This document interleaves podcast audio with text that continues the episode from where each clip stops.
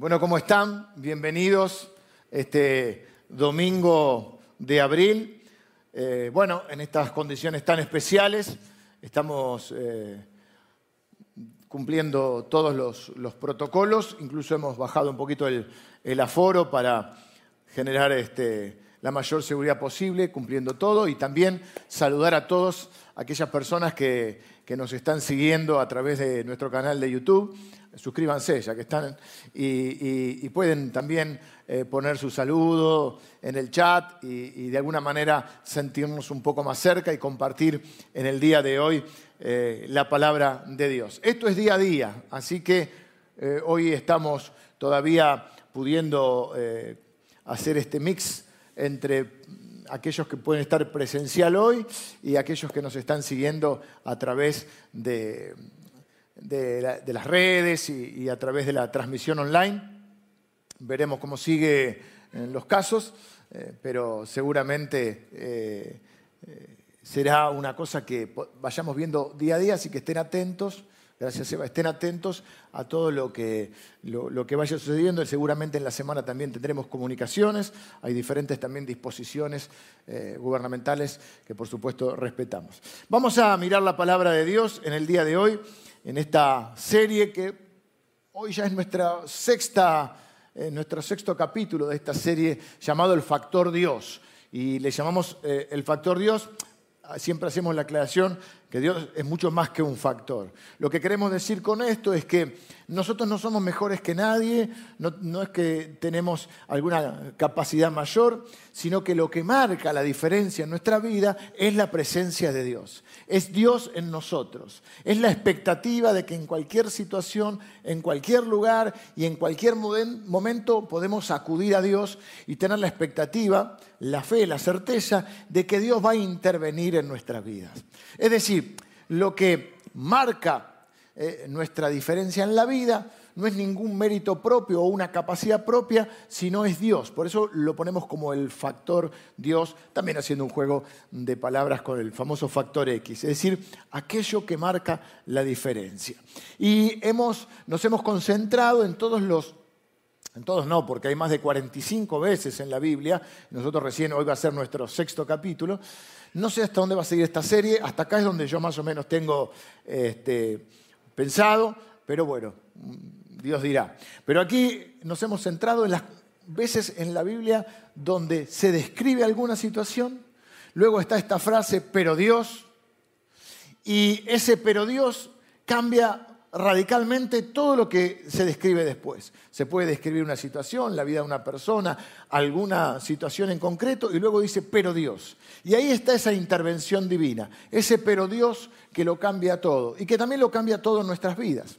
Hemos visto, por ejemplo, en la Pascua, que nosotros estábamos eh, eh, con la imposibilidad del pecado, pero Dios muestra su amor para con nosotros en que siendo nosotros pecadores, Cristo murió por nosotros. Jesucristo fue crucificado, fue sepultado, pero Dios le levantó de los muertos. Siempre hay un pero Dios. Y hoy voy a compartir con ustedes una palabra que espero que les traiga fe en sus corazones. La fe viene por el oír de la palabra de Dios. Y mi deseo y mi oración es que esta palabra pueda llenarles de esperanza y de fe. Porque hay un pero Dios, bueno, todos son lindos, pero este a mí me encanta. Porque nos vamos a, centrar en, eh, en dos, dos versículos concretos de la Escritura, luego voy a mencionar otros, donde hay un pero Dios que cambia todo. Y nuestro mensaje de hoy se llama justamente Para Dios nada hay imposible, o para Dios todo es posible, según como lo quieran leer. Primer versículo que quiero leer de la palabra de Dios está en Mateo capítulo 19, versículo 25. Mateo 19, 25. Y ahí vamos a, ver al Señor Jesús enseñando, el Señor Jesús enseñaba de una manera eh, tomaba las circunstancias de la vida y ahí les, les iba a sus discípulos enseñando. Esto que, que, voy a leer se lo dice a sus discípulos. Dice el versículo 26, y mirándolo Jesús les dijo, para los hombres esto es imposible, pero para Dios todo es posible. Humanamente, ¿cuántas veces ¿eh? sobre alguna circunstancia, decimos, humanamente es imposible, pero para Dios todas las cosas son posibles. Para Dios todo es posible. Ese es el pero Dios del cual vamos a hablar en el día de hoy. Y eh, ese es mi primer punto en esta mañana. Todas las cosas son posibles para Dios. Todo es posible para Dios. Hay un versículo también que quiero leerles que se encuentra en Lucas, en el primer capítulo, que es la anunciación del ángel a la Virgen María de que va a ser, eh, de que va a concebir a Jesucristo. ¿no? Lo usamos mucho para, para, la fecha de Navidad. Y miren, algo muy similar va a decir eh, el ángel. Recién leímos palabras de Jesús, ahora es un ángel. Entonces, eh, el ángel le dice a María que va a, a concebir al Salvador, entonces ella respondió al ángel, le dice, ¿cómo será esto? ¿Eh? pues no conozco varón, soy virgen. Dice el versículo 35, respondiendo el ángel le dijo, el Espíritu Santo vendrá sobre ti y el poder del Altísimo te cubrirá con su sombra, por lo cual también el sumo ser que nacerá será llamado Hijo de Dios. Y he aquí que tu parienta Elizabeth, ella también ha concebido hijo en su vejez, y este es el sexto mes para ella, la que llamaban estéril Elizabeth va a ser la mamá de Juan el Bautista, primo de Jesús. Pero miren lo que dice el ángel, porque nada hay imposible para Dios. Dios puede crear todo de la nada. Dios puede tomar una mujer mayor y estéril y darle un hijo. Dios puede tomar una virgen y darle un hijo. Dios puede tomar forma humana y hacerse hombre. Dios puede perdonar nuestros pecados. Dios puede a través de, la cruz. Dios puede levantarse de los muertos. Dios puede escuchar tu oración y puede responder tu oración. Dios puede hacer lo que nadie puede hacer. Dios puede perdonar nuestros pecados a través de la sangre de Cristo. Por eso cantamos, por eso oramos, por eso nos reunimos, porque creemos que nuestro Dios es el Dios de los imposibles. Nada hay imposible para Dios. ¿Eh? Podemos tener en nuestra vida una circunstancia donde decimos, la verdad que humanamente esto, esto es imposible. Está fuera de qué? De mis posibilidades.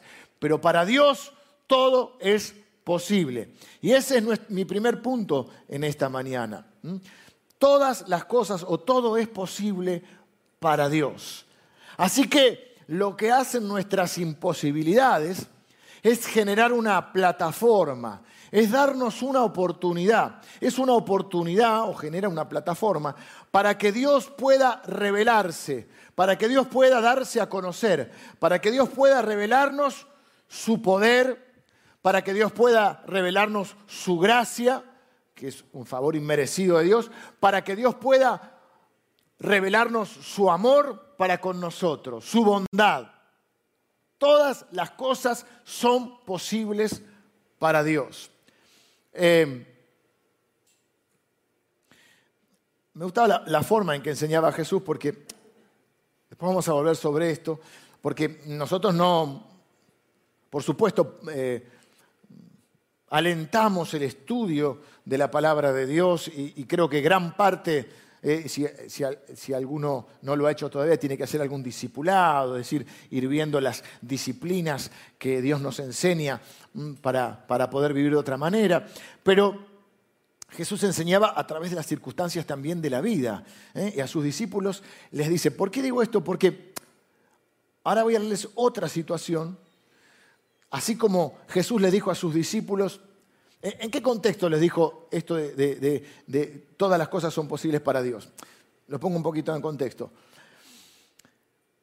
Jesús se encuentra con un joven rico que confiaba mucho en sus, virtudes y en, lo que él había hecho.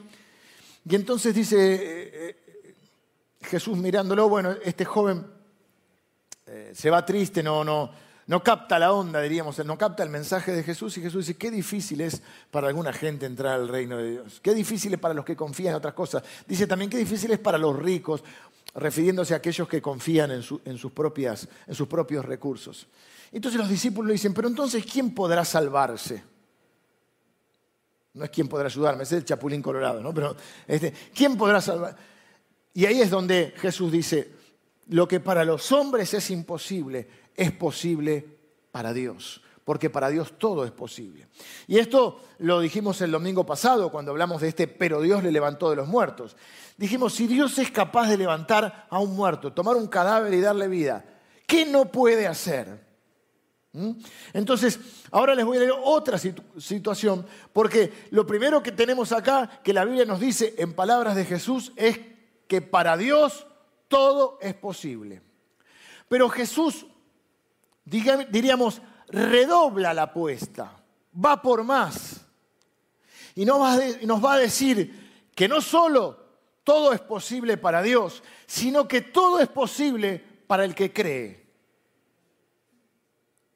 Marcos capítulo 9, en otra circunstancia, por eso les digo, Jesús enseñaba en medio de las circunstancias que estaban, aprovechaba para para enseñarle a los que caminaban con él, a sus discípulos. Y dice que eh, relata el capítulo 9 que Jesús se encuentra con un hombre que está desesperado, porque su hijo estaba poseído por algún tipo de demonio, en, otra, en, eh, otro pasaje paralelo dice que también tenía cierto grado de locura. Y dice entonces que este, este hombre estaba desesperado eh, porque, bueno, agarraron como unos ataques a, su hijo, ¿no? Y dice que este hombre em, se acerca a Jesús y le dice, mira, lo, traje a, tus discípulos y tus discípulos no pudieron hacer nada. Jesús medio que ahí se molesta un poco, dice, oh generación incrédula, ¿hasta cuándo voy a estar con ustedes? Eh, Jesús se ve que tenía su carácter también. Y, y entonces le dice al Padre, versículo 21, ¿cuánto tiempo hace que le sucede esto? Y él dijo, desde niño y, muchas veces le echan el fuego y en el agua para matarle. Pero si puedes hacer algo, ten misericordia de nosotros y ayúdanos. Sí, porque Jesús pregunta desde cuándo, no sé si es muy importante, que aparte Jesús sabía todas las cosas, yo creo que lo que Jesús hace es mostrar la imposibilidad. Esto no es algo que le pasaba ahora, esto es algo que desde niño y no había podido encontrar ningún tipo de solución, ni siquiera los propios discípulos de Jesús. Y entonces este hombre dice, pero si puedes hacer algo, ten misericordia de nosotros y ayúdanos. Jesús le dijo, si puedes creer, al que cree, todo le es posible. E inmediatamente el padre del muchacho clamó y dijo, yo creo, ayuda mi incredulidad.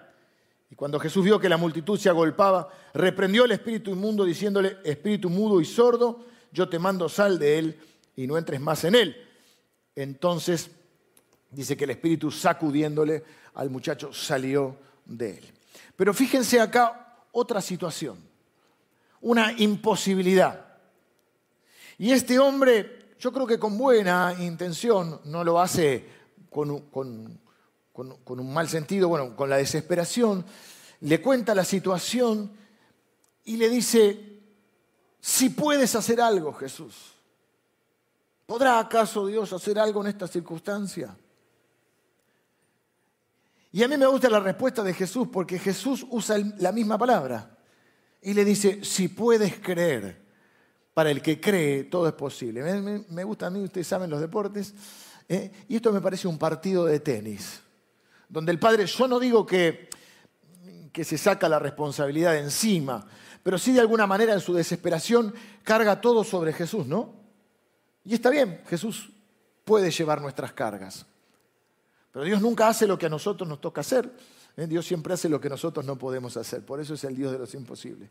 Y entonces, este es como el que el Padre le dice, si puedes creer. No, perdón, ¿eh? si puedes hacer algo. Y Jesús le dice, Tú le devuelve un revés ahí, si puedes creer. Porque el punto no es si yo puedo hacer algo. Es como que Jesús dice, no está en duda para mí si yo puedo hacer algo. La pregunta es si vos podés creer. Y ahí es donde redobla la apuesta y dice, si puedes creer, para el que cree, todo es posible. O sea, número uno, todo es posible para Dios. Número dos, todo es posible para el que cree. Y nosotros somos parte del pueblo de Dios, somos el pueblo de la fe, somos el pueblo que le cree a Dios. La fe es nuestra manera de vivir, porque a eso hemos sido llamados. El justo por la fe vivirá. Somos llamados a vivir por fe. La fe es el fundamento de nuestra vida. Somos el pueblo de Dios, somos el pueblo de la fe. Esperamos siempre lo mejor de Dios, porque esperamos lo mejor del mejor. Y como vamos siempre, dice la Biblia, que Dios nos lleva de gloria en gloria y de triunfo en triunfo, y nuestro destino final, ¿cuál es?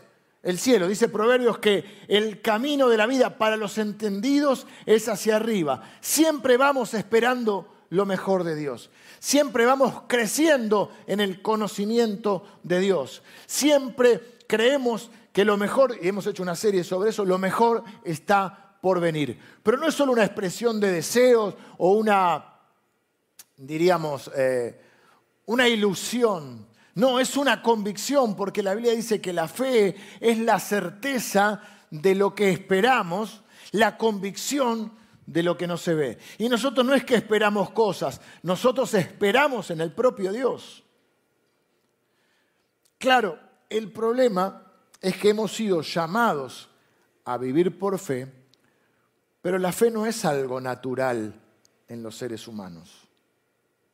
Por eso a veces la gente piensa que somos un poco raros, que tú y yo estamos locos, Lucas.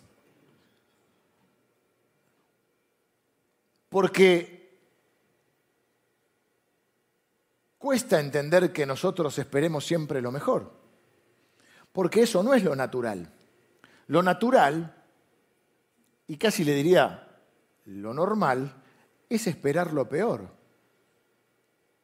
Lo normal es despertarse a la noche preocupado por el día siguiente. En general, las personas esperamos lo peor. El ser humano espera la vejez con angustia, la muerte con miedo y el futuro con ansiedad. Por eso digo, somos un poco raros, un poco extraños, porque nosotros decimos que de Dios esperamos lo mejor y que la fe es la convicción de lo que no se ve, es la certeza de lo que se espera. Y en el capítulo 11 del libro de Hebreos, es un capítulo, se conoce como el capítulo de los héroes de la fe, que está bueno porque son héroes, pero era gente común, común que tenía este factor Dios en su vida y que lo que marcaba la diferencia justamente es que le creían a Dios. Y miren lo que dice la Biblia. Bueno, hicimos una serie sobre, también sobre Hebreos 11, donde dice, por la fe Moisés hizo tal cosa, por la fe Abraham, y, y empieza a nombrar, y cada uno nos refiere a una historia de vida. Y después dice, para describir a ellos, dice que todos ellos tenían algo en común, esperaban algo mejor. Y dice, por lo cual Dios no se avergüenza de llamarse Dios de ellos. Es que Dios está tan acostumbrado a que la gente no le cree, que cuando encuentra uno que le cree, Dios lo ve distinto. Por eso dice la Biblia que Abraham le creyó a Dios y le fue contado por justicia. Dios lo vio lo justo. No porque fuera perfecto, sino porque encontró uno que le cree. Y dice Hebreos que Dios no se avergüenza entonces de llamarse Dios de aquellos que esperan de Él lo mejor, de aquellos que le creen. Dice 1 Corintios capítulo 1 versículo 18 que la palabra de la cruz es una locura, es locura para los que se pierden. ¿Quiénes son los que se pierden? Los que no creen. La palabra de Dios, la palabra de la cruz es locura para los que no creen, pero para los que se salvan. ¿Quiénes son los que se salvan? Los que creen. Para los que creen es poder de Dios. Claro, es una locura esperar lo mejor en un mundo caído como este. Pero al pueblo de, de Dios no lo limitan las imposibilidades. Al pueblo de Dios no lo frenan las dificultades, porque sabemos en quién hemos creído. Sabemos que nuestro Dios es el Dios de los imposibles. Sabemos que nuestro Dios es fiel y es poderoso. Dice la Biblia que es poderoso para hacer todas las cosas mucho más allá de lo que nosotros siquiera podemos comprender. La fe no es un, cálculo de, de probabilidades. ¿Podrá Dios? ¿No podrá? ¿Podrá hacer algo? Es una certeza, una convicción de las posibilidades. La fe es creer que es fiel aquel que ha prometido, que nuestro Dios es fiel y es poderoso. Por eso cantamos, por eso celebramos, por eso a veces dice la gente, bueno, como yo decía el domingo pasado, no sé si lo dije en la transmisión porque tenemos tres reuniones durante el día domingo, dije que el tema es que a veces la gente dice, no, bueno, yo no es que no, es que no crea, no es que yo rechace a Jesús, lo que pasa es que yo no soy fanático. Esa gente es un poco fanática. No, porque levantan las manos, aplauden. Bueno, tanto trauma porque alguien levanta las manos, aplaude. Cuando vamos a la cancha, cuando vamos a un recital. Bueno, tanto problema. El problema entonces no sé si es que no somos fanáticos, el punto es de qué somos fanáticos. Y todas esas otras cosas pueden ser lindas, pero no te cambian la vida. Ni siquiera que gane tu equipo te cambia la vida. Aunque te alegra un tiempo, un rato. ¿Cómo no voy a ser fanático de aquel que puede cambiar nuestras vidas?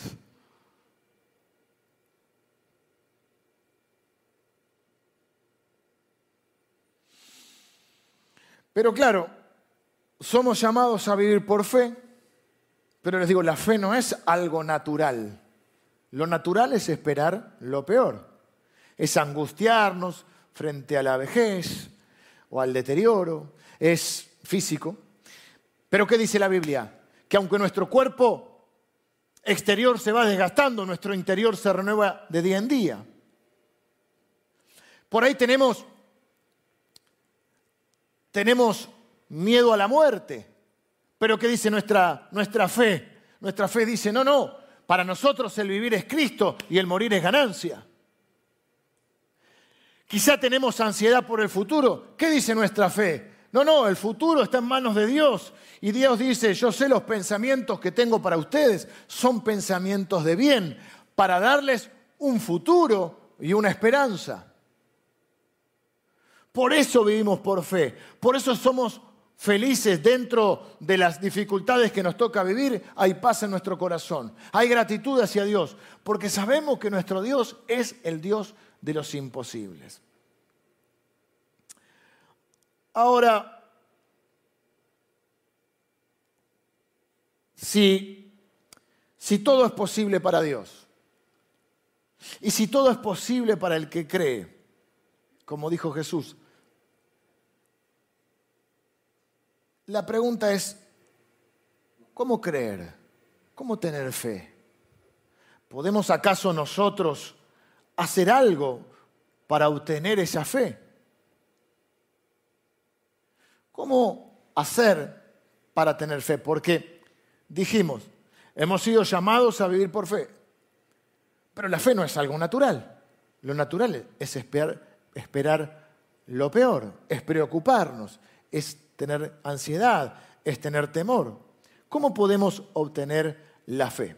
Este es mi tercer punto en el día de hoy. Número uno, todo es posible para Dios. Número dos, todo es posible, dijo Jesús, no solo para Dios, sino también para el que cree. La tercera pregunta, ¿cómo hacemos para creer? ¿Cómo podemos tener fe? La fe es esa, es, la convicción, es la creencia ¿eh? de lo que se espera, la convicción de lo que no se ve. En nuestro caso es la fe en Dios. Bueno, dos, cosas que dice la Biblia acerca de esto. La primera sale de Romanos, Romanos capítulo 10. Dice que la fe viene por el oír y el oír de la palabra de Dios. ¿Mm? Fíjense que no es solo una vez y basta, es el oír y el oír de la palabra de Dios. Es como cuando tu mamá te decía, ¿cuántas veces te dije esto? Dicen que es hasta un recurso de aprendizaje, la repetición. Así que Dios, que es un Dios de gracia, es un Dios que conoce nuestra lucha. Nosotros nos gusta hablar siempre en un plano de honestidad y de sinceridad. Y aunque hemos sido llamados a vivir por fe, Dios sabe que dentro nuestro hay luchas. Y que no somos siempre los campeones de la fe. Y que a veces también nos preocupamos. Y a veces tenemos miedo. Y a veces nos desanimamos. Y a veces tenemos ansiedad. Y a veces nos angustiamos. En la línea general de nuestra vida, somos personas podríamos decir, de fe, somos el pueblo de la fe. En la línea general de nuestra vida confiamos en Dios. Pero hay momentos en nuestra vida, y Dios lo sabe, porque la fe no es la ausencia de la duda, la fe es la convicción en medio de la duda. La fe es seguir adelante a pesar de las inseguridades, las incertidumbres o los temores. Y nosotros no negamos eso. La Biblia dice, tenemos este tesoro en vasos de barro.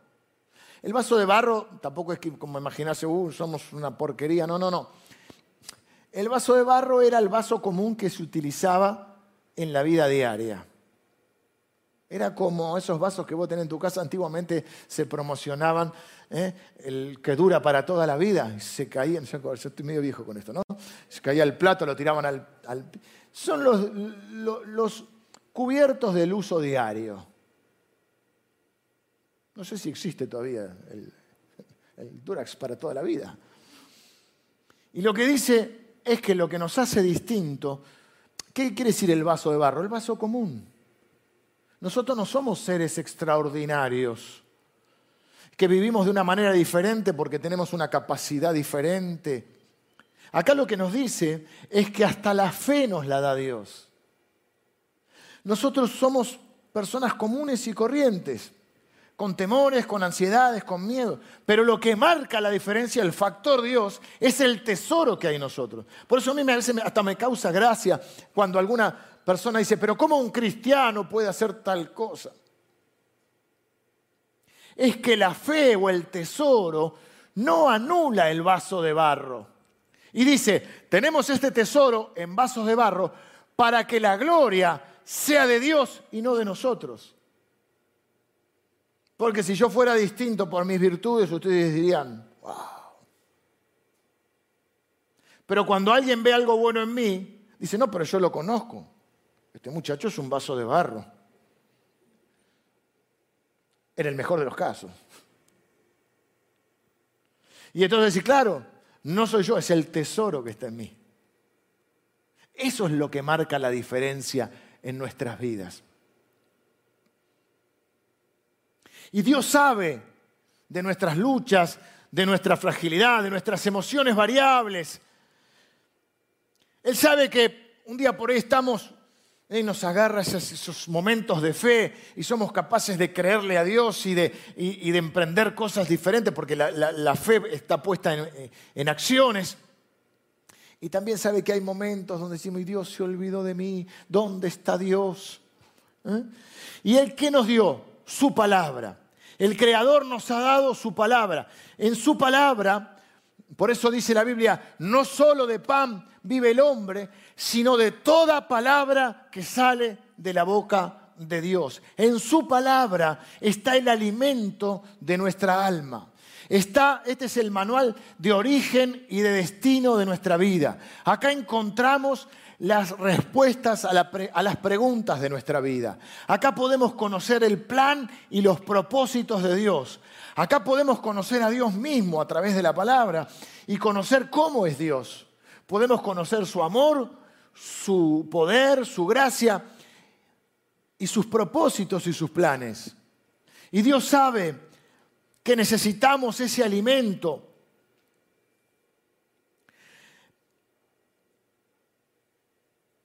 A veces hay mucho cristiano a dieta. Hay mucho cristiano desnutrido.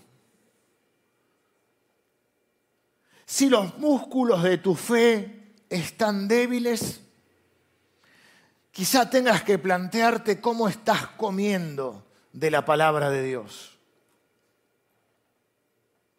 Quizá deberías conocer un poco más la palabra de Dios.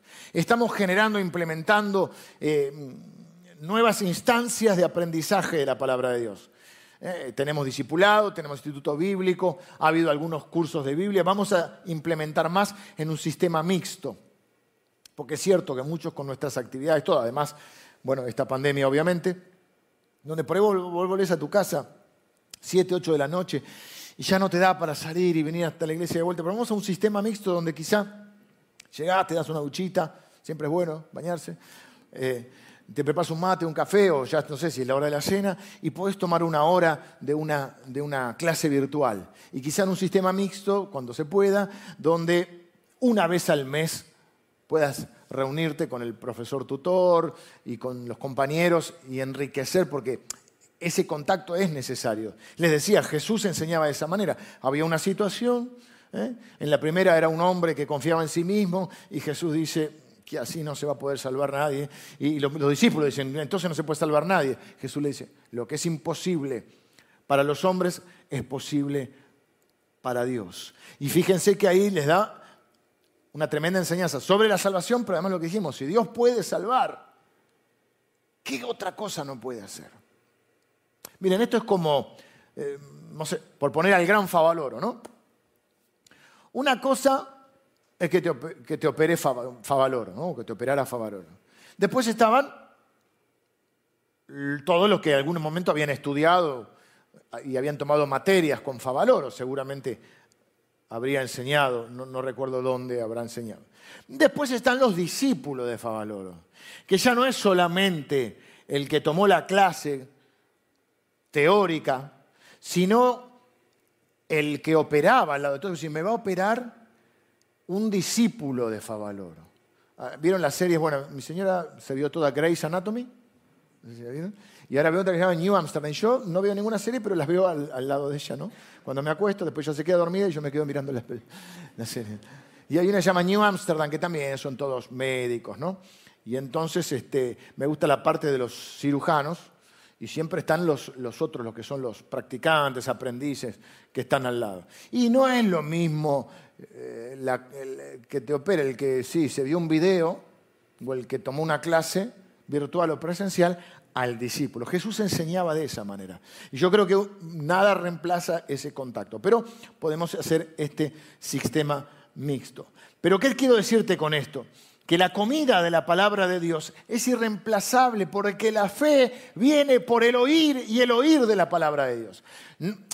Cuando dice oír se está refiriendo a recibir la palabra de Dios. No se olviden que en ese tiempo la mayor cantidad de las personas, la mayoría eran analfabetos. Por eso habla de oír la palabra de Dios. Pero hoy podemos, hay diferentes instancias. Podés leer la palabra de Dios. Podés estudiar la palabra de Dios. Por supuesto que también la predicación es una manera de generar fe en tu corazón. Esto que estamos haciendo acá. Esto es un ejercicio espiritual donde mi deseo es que a través de esta predicación fundamentada en qué cosa? En la palabra de Dios, sea alimento para tu alma y fortalezca tu fe. Pero también nada reemplaza que vos puedas leer la palabra de Dios. Mira, justo me acordé en el, primer servicio, mi hija se leyó toda la Biblia en estos, en estos meses. Y yo la veía todos los días con la, con la Biblia ahí creo que empezó, no sé, principio de año, esas metas que uno se pone. Y a mí, en un lado, me, y, tiene una frase escrita en la Biblia que dice, así es como peleo mis batallas. la sacó de algún lado, obviamente, ¿no? Pero a lo que pensé, yo digo, ¿y yo, yo leí toda la Biblia? Bueno, sí, en el contexto general de la Biblia, me la paso leyendo la Biblia. Ahora, si me apuras un poco, digo, ¿habré leído Levítico 6? habré leído números 14 o esos, viste, que tienen la genealogía. Pero está bueno el ejercicio de leer toda.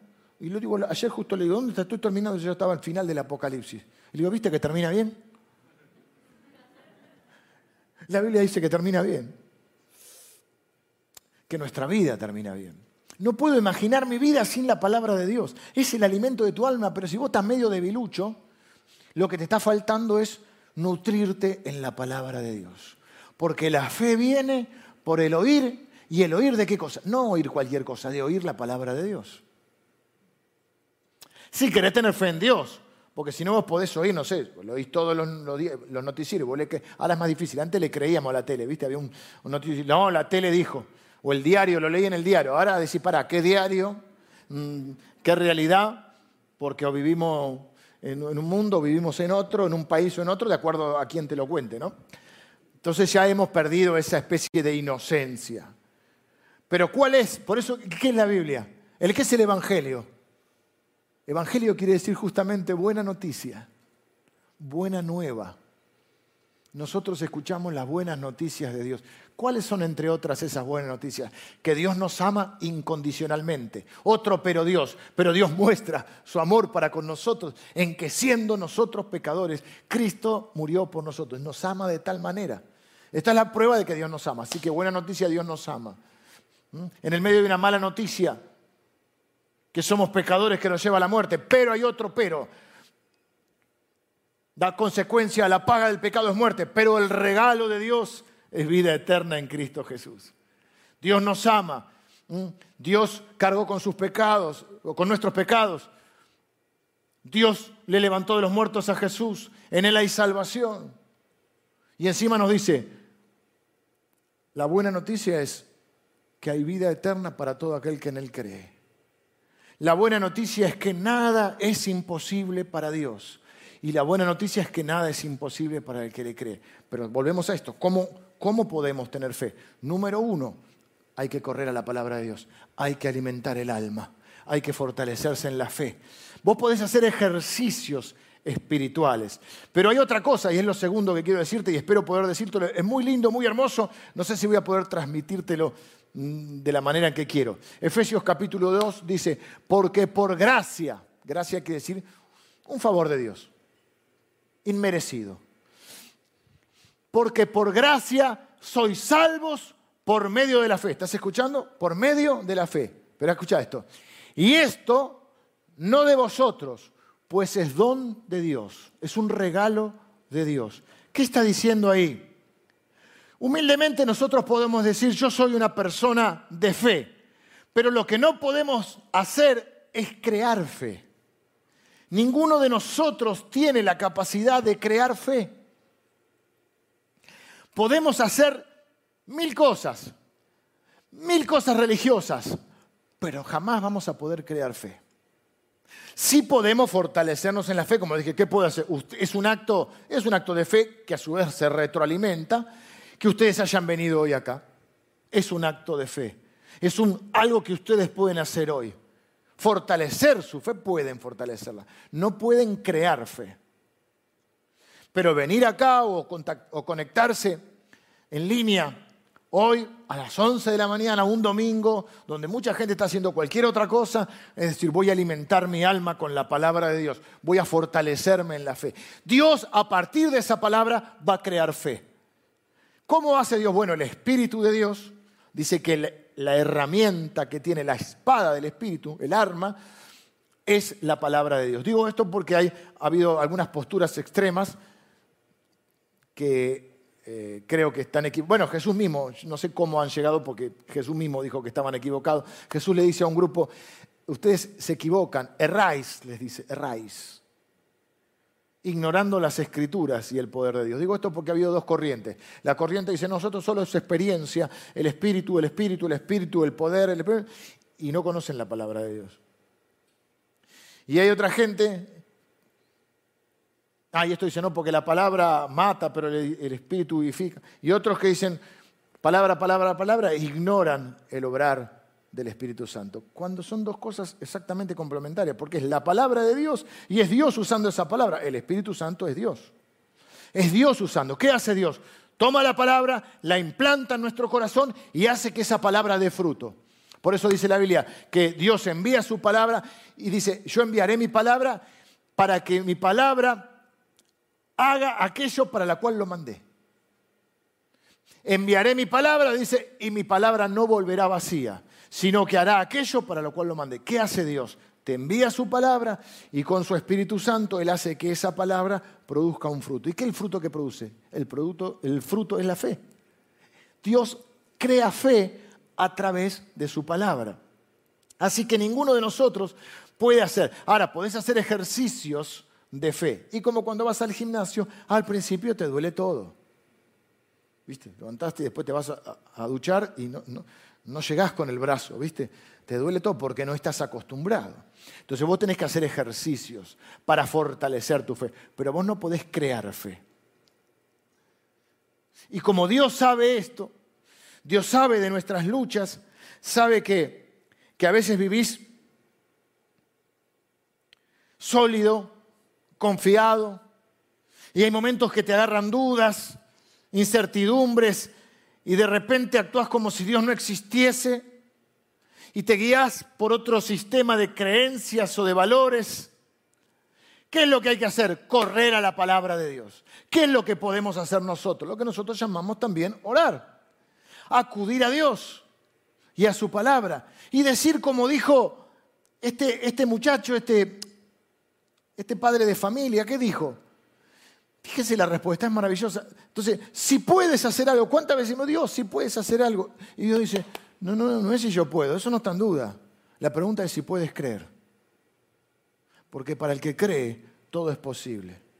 Y este hombre responde, a mí me encanta porque es lo que me, me siento identificado. Porque él dice, y yo creo, ponele, yo creo. Y a su vez dice, ayuda mi incredulidad. Es casi una paradoja, ¿no? Ahora está hace un tiempo estaba de moda una palabra, todos decían, es un oxímoron, es un oxímoron. Y yo decía, ¿qué es un oxímoron? Un oxímoron es como una especie de, contradicción, es cuando la gente dice, hay una tensa calma. ¿Estamos tensos o estamos calmos? Un poema de Mario Benedetti que dice, tengo una soledad tan concurrida. Había otra que, que me apuntó el pastor Emilio hoy, que no me acuerdo ahora. El, ¿Alguien se acuerda? ¿Alguien está? ¿Algún servidor? Bueno, había otra más que se usa mucho.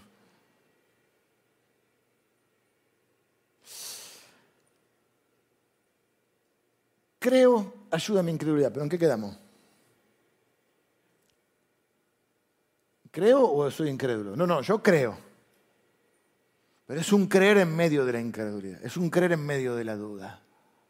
Es una lucha interna entre lo natural, que es pensar lo peor, y la fe que Dios va creando en nuestra vida.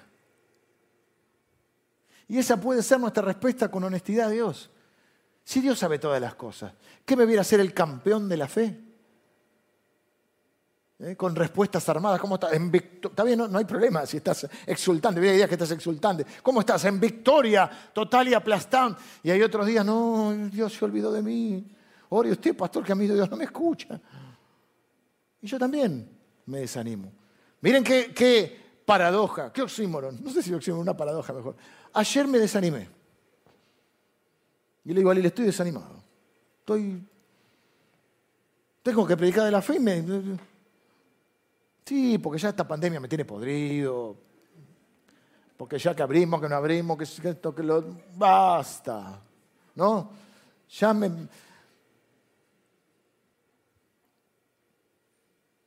Y entonces que uno pueda ir delante de Dios y decir, abrir el corazón y decir, yo creo, pero ayúdame mi incredulidad. Sin culpas. Si yo no tengo que impresionar a Dios. Vengan los músicos.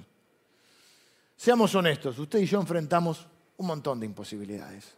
Un montón. Hay mil cosas que no son como quisiéramos. Creo, entre otras cosas, que las imposibilidades nos llevan a Dios. Porque las imposibilidades quitan esa ilusión inicial del ser humano de creer que es todopoderoso. Al fin y al cabo, ese es el pecado original. Hay gente que piensa que el pecado original es el sexo, hablan de la manzanita, la Biblia ni menciona la manzana.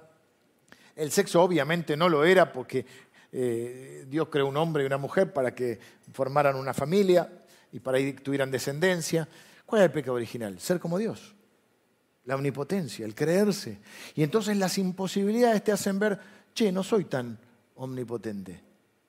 Quizá hay un problema de salud, un problema familiar, quizá un problema con tus hijos, con tus papás, quizá tu matrimonio no está funcionando, tenés algún tema laboral que no puedes resolver, tu salud, porque cuando sos joven normalmente pensamos que somos inmortales el otro día hablábamos de los pronósticos y los diagnósticos.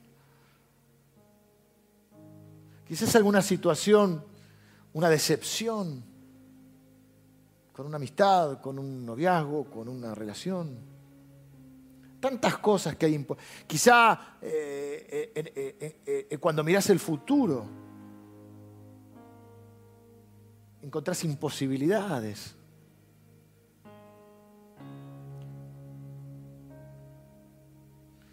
Pero tenemos un Dios para el cual todo es posible. Y todo es posible para el que cree. Y hoy tenemos que terminar así entonces. Tenemos que, bueno, ¿cómo terminó la historia de este hombre? Lo leí.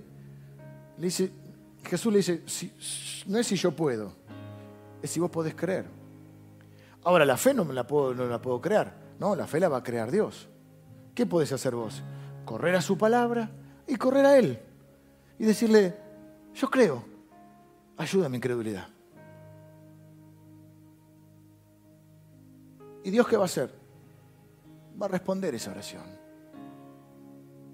Porque Dios dice, clama a mí y yo te responderé.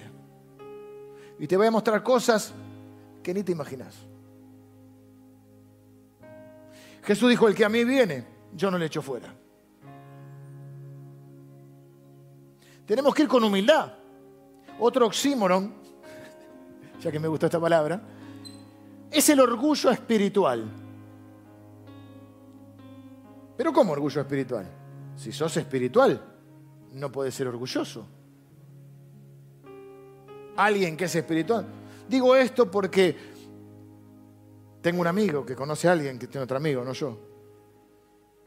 De gente que aparentemente es espiritual y mira a todo el mundo por arriba del hombro. Son más santos, tienen más fe, nunca se desaniman, son los campeones de todo y como que uno es como que caminan por arriba del, piso. orgullo espiritual. No, no, o sos orgulloso o sos espiritual. Y la espiritualidad siempre te lleva a la humildad. ¿Por qué? Porque la fe no es de nosotros, es un don de Dios.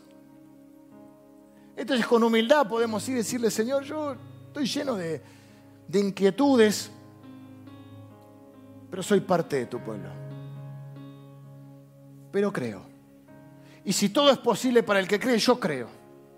Como nuestro antepasado Abraham, esperanza contra esperanza.